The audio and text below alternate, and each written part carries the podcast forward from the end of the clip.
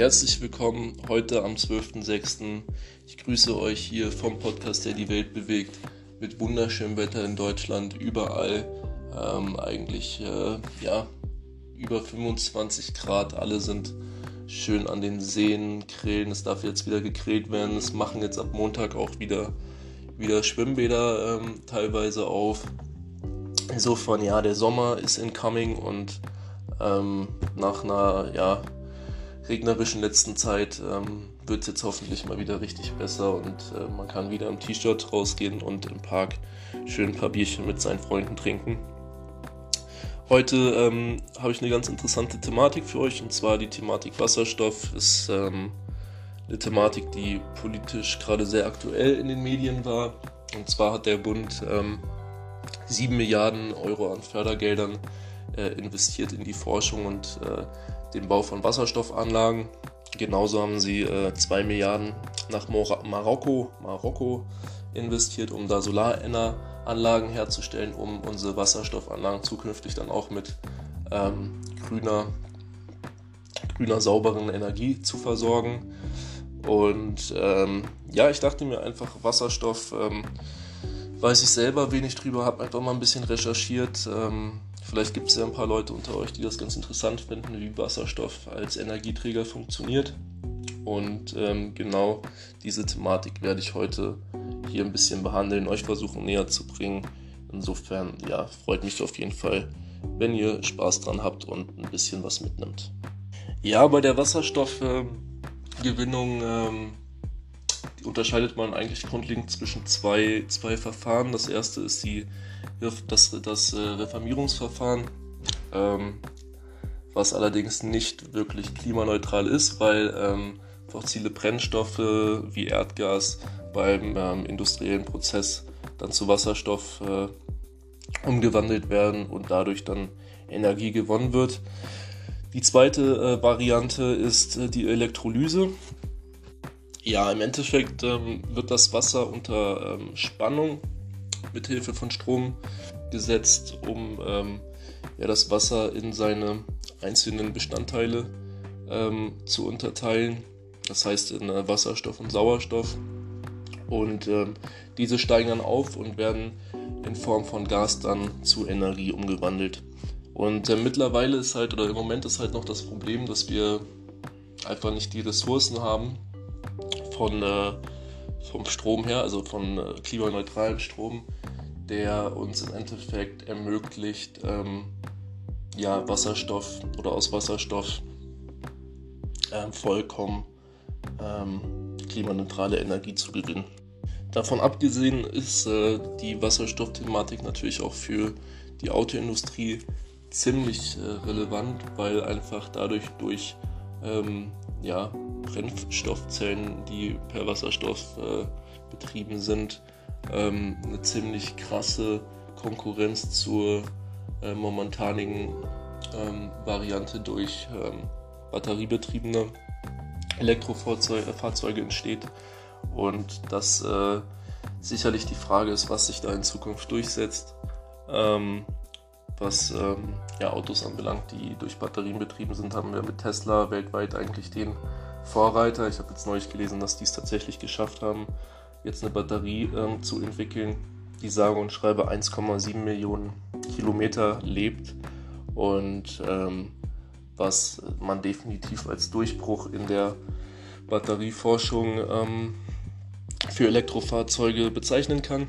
Ähm, die deutschen großen Autobauer hinken ja bis jetzt sehr äh, hinterher in der Umsetzung von ähm, ja, Autos, die mit äh, ökologisch vertretbaren Antrieb sich in Gang setzen und ja, ähm, wird auf jeden Fall interessant zu sehen sein, wie sich auch ähm, oder ja, tun sich auf jeden Fall auch interessante Investmentmöglichkeiten auf, wenn Wasserstoff sich durchsetzt und da ähm, Unternehmen dann langsam in die Gänge kommen, aus der Forschung raus und wir einfach auch dann durch die Förderung von Solar- und Windenergie genug, genügend Ressourcen haben, um diesen Prozess äh, der Wasserstoffelektrolyse äh, deutschlandweit zu betreiben, um im Endeffekt dann auch wegzukommen von, von Atomenergie. Aber ähm, ja, politisch, wie gesagt, ist das Ziel, das bis zum Jahr 2025 hinzubekommen. Im Ko Koalitionsvertrag ähm, steht unter anderem auch drin, dass man plant, ähm, die äh, Busflotten in Deutschland ähm, durch Wasserstoff zu betreiben. Davon sind wir im Endeffekt noch weit entfernt. Ähm, ich denke, das wird noch eine Weile dauern. Aber ähm, sind auf jeden Fall Schritte in die richtige Richtung. Und äh, ja, Greta hat im Moment halt sowieso nicht so viel zu melden, ne? weil, oder was heißt, das war jetzt ein bisschen böse, böse ausgedrückt, aber ähm, dadurch, dass wir einfach äh, die Weltwirtschaft durch Corona ähm, runterfahren mussten, haben wir weltweit einfach 17% weniger Emissionen. Auch wenn das natürlich ähm, jetzt kein nachhaltiger Zustand ist, weil sobald die Wirtschaft wieder hochgefahren äh, wird, werden, werden natürlich auch unsere Emissionen wieder, wieder steigen und unser CO2-Ausstoß. Insofern ist es da absolut wichtig, dass man ähm, die Thematik äh, Klimawandel und ähm, Möglichkeiten, wie wir dagegen vorgehen können, ähm, weiter, weiter sich mit beschäftigt und auch da ähm, immer mehr in die Forschung geht, um im Endeffekt dann äh, Lösungsvorschläge ähm, aufzustellen, denn nur so können wir wirklich ähm, was gegen den Klimawandel tun und auch aus meiner Sicht äh, langfristig als Menschheit überhaupt auf dieser Welt leben und funktionieren. Was man auf jeden Fall sagen kann, dass diese Förderung jetzt äh, vom Bund ähm, bei, ja, bei vielen Wasserstoffunternehmen bzw. deren Aktien zu einer äh, regelrechten ähm, Explosion geführt hat, weil ähm, ja einfach die, die Anleger jetzt äh, vermuten, dass es zu einer Wasserstoffrevolution in Deutschland kommt ähm, was sicherlich jetzt auch erstmal kein, ähm, keine schlechte Erkenntnis ist aus meiner Sicht. Ähm, das Unternehmen Nicola ist zum Beispiel da ein Vorreiter, die stellen nämlich ähm, wasserstoffbetriebene ähm, Trucks her und äh, bei denen äh, hat sich die Nachfrage auf jeden Fall jetzt äh, in den letzten Tagen verdoppelt und die Kurse sind äh, extrem gestiegen.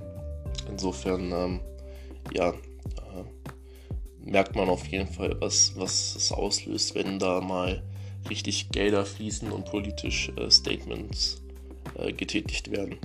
Um nochmal ein anderes Thema anzusprechen, ähm, ich habe ja gestern davon erzählt, dass, die, dass Deutschland für EU-Länder ähm, die Reisewarnungen jetzt aufhebt.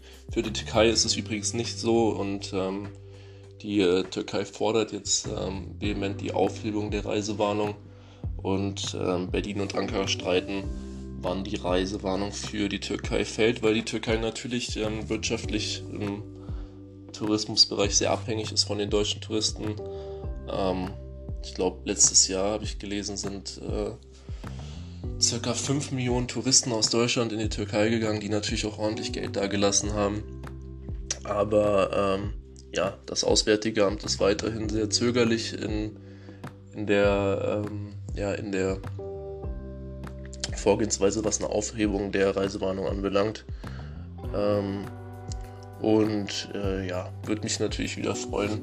Obwohl halt ja die Türkei ähm, auch politisch gesehen relativ instabil ist, äh, was da passiert. Ne? Und ähm, ich diesen Boykott gegen die Türkei ähm, ist ja fast schon eine wirtschaftliche Sanktion, indem man sagt, man darf nicht mehr in die Türkei einreisen, ist natürlich auch ähm, eine Sanktion, die die Freiheit der Menschen äh, oder die Reisefreiheit der Menschen sehr stark einschränkt. Aber ich stelle mir halt schon die Frage, sollte man in so ein äh, umstrittenes Land reisen ähm, im Moment äh, oder sollte man das vielleicht lassen? Ähm, weil man ja im Endeffekt, wenn man in das Land äh, reist, äh, ja, das System auch irgendwie in einer gewissen Weise mit unterstützt und ähm, sollte, also wenn man das urlaubstechnisch boykottiert, ähm, ja, ist die Frage, was das dann für eine Veränderung ähm, hat, aber äh, dennoch bin ich da eher kritisch, äh, in die Türkei zu fliegen, prinzipiell unter Urlaub zu machen. Ähm, interessant war auch noch eine Debatte jetzt mit äh, Philipp Amthor, der bezichtigt wurde, für ein äh, US-Unternehmen ähm, zu arbeiten, in der Lobbyarbeit. Ähm, da gab es vom Spiegel einen ganz interessanten Artikel dass er anscheinend äh, käuflich wäre. Ähm, was natürlich äh, stark kritisiert wird in dem Artikel vom Spiegel. Ähm, aber äh, ja, äh, Amtor hat da auf jeden Fall auch ein bisschen was verzapft anscheinend. Ähm,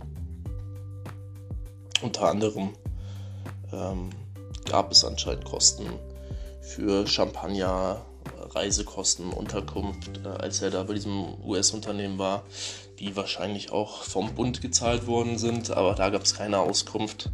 Ähm, naja, ähm, und Luxusjachten. Aber da wird wahrscheinlich jetzt die nächsten Tage noch ein bisschen was, was ans Licht kommen. In dem Sinne, ich hoffe, der heutige Podcast hat euch äh, gefallen und ich wünsche euch noch einen schönen sonnigen Tag. Ähm, genießt das schöne Wetter und äh, bis denne und ciao.